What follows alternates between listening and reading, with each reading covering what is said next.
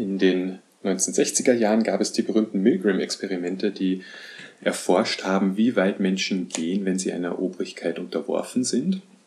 Und in diesem Experiment, das war so aufgesetzt, dass es in einem Raum äh, eine Person, also es gab zwei verschiedene Testpersonen, in den einen Raum saß eben eine Person, die einer anderen, die in einem anderen Raum gesessen ist, Elektroschocks verpassen musste, wenn diese Person eine Frage, die gestellt wurde, falsch beantwortet hat. Und im Laufe des Tests wurden diese Elektroschocks, die Intensität immer erhöht.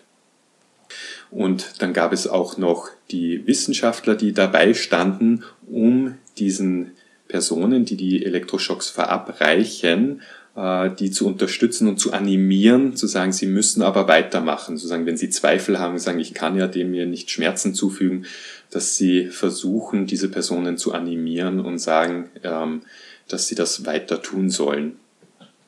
In dem Nebenraum waren Schauspieler, die diese Elektroschocks nicht wirklich gespürt haben. Also es wurden keine echten Elektroschocks verpasst, aber das wusste die Person nicht, die diesen Knopf gedrückt hat, um den Elektroschock auszuüben. Die äh, Quintessenz und den Schluss, den man daraus dann später gezogen hat, ist wahr, dass äh, die Menschen über große Grenzen steigen, wenn eben eine Autorität da ist, die ihnen sagen, sie müssen etwas tun. Sie sollen das tun äh, und dort eigentlich so weit gehen, dass sie Personen Elektroschocks verpassen, die eine tödliche Intensität haben. In späteren Jahren hat man sich die Daten dann nochmal genauer angeschaut und analysiert und ist zu dem weiteren bzw. etwas abweichenden Schluss gekommen, dass das, was die Personen womöglich mehr getrieben hat als jetzt ein danebenstehender Wissenschaftler im weißen Kittel, war die Idee, dass man für eine gute Sache hier etwas tut, nämlich äh, für den Wissenszuwachs und für die Wissenschaft hier am Rad arbeitet und werkt und somit einen Beitrag, äh, einen positiven Beitrag leistet. Und dieser Gedanke, auch der ist sehr äh, weitreichend, da er zeigt, dass wenn wir nur glauben, an etwas Gutem zu arbeiten, dass wir bereit sind, über moralische Grenzen hinwegzusteigen und dass da diese aufzugeben.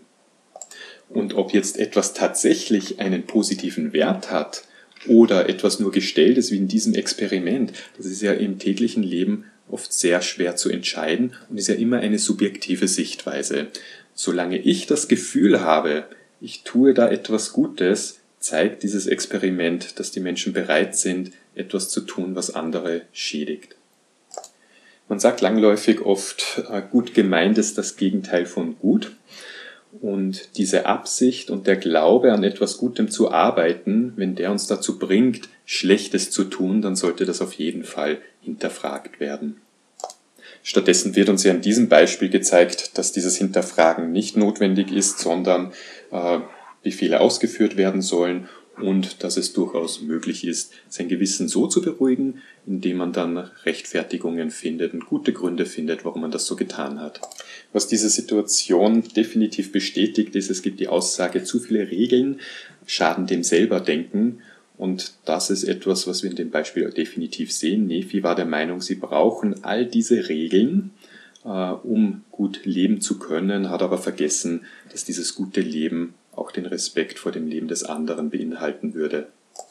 Und mit, das, mit dieser Geschichte setzte er eigentlich auch ein Beispiel für seine Nachkommen, dass es eben gerechtfertigt sein kann, äh, den Tod eines anderen herbeizuführen. Das heißt, Nephi hat einmal die moralischen Grundlagen gelegt für eine neue Gesellschaft, nämlich in der es gerechtfertigtes Töten gibt. Und das ist ja auch eine interessante Grundlage, auf der man eine Gesellschaft aufbauen könnte. Äh, wenig verwunderlich, wie das dann weitergegangen ist. Es hat natürlich auch ähm, familiendynamische Prozesse ausgelöst, kann ich mir vorstellen. Laman und Lemuel, die immer als die Gegenspieler von Nephi dargestellt werden, die haben mit diesem Beispiel gesehen, dass Nephi im wahrsten Sinne des Wortes über Leichen geht, um seine Ziele zu erreichen. Und ob das dann so eine angenehme Eigenschaft ist mit jemandem, mit dem man zusammenleben möchte, möchte ich auch mal so in Frage stellen. Aber auf der anderen Seite ist es eben genau das, was Nephi an seinen Brüdern bekrittelt, dass diese ja auch anderen nach dem Leben trachten würden. Und das dort verurteilt. So, aber Nephi hat ja eben als guten Grund für sich, dass er den Auftrag bekommen hat, diese Platten zu bekommen. Er hat scheinbar das eigenständige Denken abgelegt und hat, wollte nur den Auftrag ausführen. Er ist mit seinem Schwert losgezogen und hat, also nicht mit seinem eigenen Schwert, sondern das Schwert des Labans und hat ihn getötet, um sein Ziel zu erreichen. In diesem Zusammenhang erinnere ich mich dann immer wieder an eine Kriegsrhetorik, die im LDS-Kontext immer wieder aufkommt und wo dann vom Jugendbataillon der Kirche gesprochen wird und die Jugend darauf eingeschworen wird, dass man für das Gute kämpfen und einstehen muss und für, mit solchen Beispielen untermauert wird und ich mich frage, wie weit es da mit der Moral kommt, wenn man solche Rhetorik vorantreibt. Etwas, was ich in der Geschichte auch noch herauslesen kann, ist, dass Nephis nicht gelingt, sich zu reflektieren, sondern er immer bei einer Interpretationslinie der ganzen Geschichte bleibt, aber er, wir nirgendwo kennen, dass er andere Lösungsansätze einmal durchgegangen ist. Anfang der 70er Jahre wurde ein spannendes Experiment durchgeführt von Duval und Wicklund, die äh, im Sinne der Reflexion da etwas Interessantes erforscht haben. Und zwar gibt es im Amerikanischen die Tradition, die bei uns immer stärker wird, dass zu Halloween die Kinder von Haus zu Haus und von Tür zu Tür streifen und Süßigkeiten einsammeln, äh, im Gegentausch dafür, dass sie eben keinen Streich spielen. Und diese Wissenschaftler haben das Experiment so angelegt, dass sie äh, die Frauen, die die Türen geöffnet haben, instruiert haben, den Kindern einen Korb vor die Tür zu stellen mit Süßigkeiten und ihnen zu sagen, sie dürfen sich eine Sache nehmen. Und die Anweisung war, dass diese Frauen das eben sagen und dann sofort wieder ins Haus gehen und die Tür schließen und man beobachten wollte, ob die Kinder tatsächlich nur ein Stück nehmen oder ob sie den ganzen Korb plündern. Bei der Hälfte der Häuser wurden hinter dem Korb äh, Spiegel aufgestellt, so dass die Kinder, wenn sie sich etwas genommen haben, selbst sehen konnten. Und das Interessante war, dass dort, wo ein Spiegel aufgestellt war, sich die Kinder häufiger an diese Vorgabe gehalten haben, eben nur ein Stück zu nehmen, als dort, wo es eben keinen Spiegel gab. Und die Interpretation und die äh, Aussage von diesem Experiment war eben, dass wenn ich mich in meinem eigenen Handeln sehe und sehen kann, dass ich mich dann mehr an die moralischen Werte halte, als wenn ich mich selbst nicht beobachte. Und das übertragen äh, auf die Selbstreflexion, wenn es mir gelingt, meine eigenen Taten ähm, zu reflektieren und mich selbst auch mal zu beobachten und anzuschauen, wie ich handle, dann würde ich vermutlich weitaus moralischer handeln, als wenn mir diese Fähigkeit nicht äh, obliegt. Werde ich jetzt mit meinem eigenen Handeln dann doch mal konfrontiert, dann ist es eben eine gute Taktik, sich mit Rechtfertigungen drüber zu retten. Nephi hat sich selbst zweifellos als angehenden Führer gesehen und hier ist ein passendes Zitat von Brecht, der gesagt hat, je weniger wir uns selbst in Frage stellen, umso entschlussfreudiger und durchsetzungsfähiger sind wir. Wer Spitzenpolitiker oder generell Chef werden will, tut gut daran, sich nicht über die Maßen selbst zu therapieren. Moralphilosophen dagegen erkennen den Reifegrad einer Person gerne an der Fähigkeit, sich selbst reflektieren zu können. Und davon habe ich bei Nephi wenig in dieser Situation gesehen. Für den Moralpsychologen Kohlberg erreichen wir die höchste Stufe unserer Moralität, wenn wir unser Verhalten in allgemeingültigen ethischen Prinzipien ausrichten. Und wenn wir unsere Moral nicht äh, eingenordet haben, äh, dann, sondern diese externalisieren. Also jemand anderes sagt mir, was ich tun soll, oder ein Schriftwerk gibt mir vor, an das ich mich halten soll, was ich tun soll, dann kann es eben zu solchen fragwürdigen Auswüchsen kommen in dem Buch Ganz normale Männer von Browning wird äh, eine Geschichte beschrieben von Polizisten, die einem Polizeibataillon angehören. Und ähm, dort wird berichtet, ich zitiere hier, ich habe mich bemüht und das war mir möglich, nur Kinder zu erschießen. Es ging so vor sich, dass die Mütter die Kinder bei der äh, Hand führten, mein Nachbar erschoss dann die Mutter und ich das dazugehörige Kind weil ich mir aus bestimmten guten Gründen sagte, dass das Kind ohne seine Mutter doch nicht mehr leben könne. Es sollte gewissermaßen eine Gewissensberuhigung für mich selbst sein, die ohne ihr, ihre Mutter nicht mehr lebensfähige Kinder zu erlösen. Ähnlich handelt Nephi, um mit der Tat, die er begangen hat, leben zu können.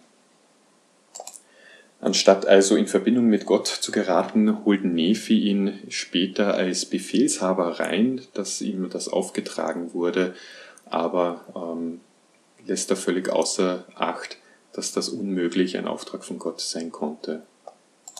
Und um wieder auf Kants äh, kategorischen Imperativ zurückzukommen, wenn Gott einer Person gebietet, jemanden zu töten, dann würde er es derselben Person womöglich wieder gebieten oder auch anderen Personen gebieten, jemanden zu töten.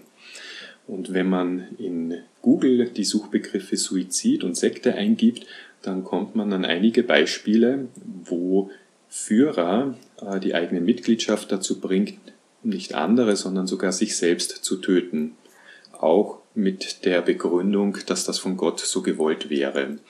Uns ist das natürlich völlig äh, absurd und nicht nachvollziehbar, wie man so etwas tun kann und dem gehorchen kann. Aber letzten Endes ist das, was Nephi da durchführt, nichts anderes als eben der Befehl, der subjektive Befehl, den man glaubt von Gott zu bekommen, jemanden zu töten, der aber so nicht stimmen kann. Sobald also eine Person behauptet, Gott hätte ihm oder ihr aufgetragen, jemanden zu töten, könnten wir uns eigentlich nie sicher sein, ob das nicht so äh, tatsächlich auch wahr ist und ob wir einfach nur die guten Gründe, warum das notwendig ist, einfach nicht kennen. Und somit ist eine Botschaft, die diese Geschichte eigentlich vermittelt, jene, dass Schriften wertvoller sind als das Leben eines Menschen.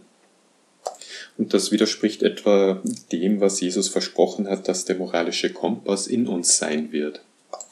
Eine weitere Botschaft, die die Geschichte vermittelt, ist nämlich jene, dass der Zweck die Mittel heiligt. Eine Ironie der Geschichte ist die, dass all das, was Nephi Laban vorgeworfen hat, er ja dann selbst auch tut. Er hat ihm vorgeworfen, dass er ihm nach dem Leben getrachtet hat. Nephi tötet Laban.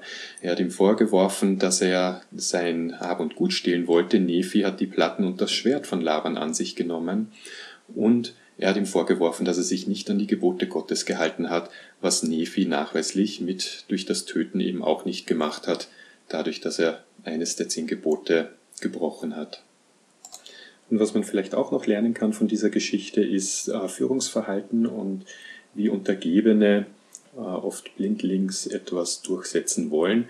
Hätte ja durchaus sein können, dass Lehi zwar den Auftrag gibt, die Platten zu holen, aber dass es für ihn vielleicht nicht so eine Relevanz gehabt hat und er gemeint hätte, jemanden dafür umzubringen, sei nicht notwendig. Diesen Wert hat es nicht, da gäbe es vielleicht andere Lösungen, aber äh, es zeigt sich, dass wenn man von einer höheren Ebene einen Auftrag bekommt, dass man diesen dann einfach ausführt und keine Grenze kennt. Also solche Personen scheint es zu geben und zeigt uns auch die Geschichte unseres eigenen Landes. Bleibt abschließend dann nur noch ein Zitat anzufügen, auch von Dylan Oaks, der gesagt hat, It's wrong to criticize leaders even if the criticism is true. Also es grundsätzlich falsch ist, Führungskräfte jetzt besonders im LDS-Kontext zu kritisieren, auch wenn an der inhaltlichen Korrektheit etwas dran ist von der Kritik, aber dass es grundsätzlich falsch ist. Ja, das waren so einige Gedanken, die ich hatte bei diesem Beispiel, äh, dass Nephi den Auftrag hatte, Laban zu töten. Ich freue mich über Rückmeldungen und vielleicht auch einen Dialog über dieses Thema. Ich finde, es kann sehr stark als abschreckendes Beispiel dienen, weniger als vorbildhaftes Verhalten und schon gar nicht, dass diese Person, die so gehandelt hat, ähm, als Held für uns und für unsere Kinder dargestellt wird. Tschüss und noch einen schönen Tag.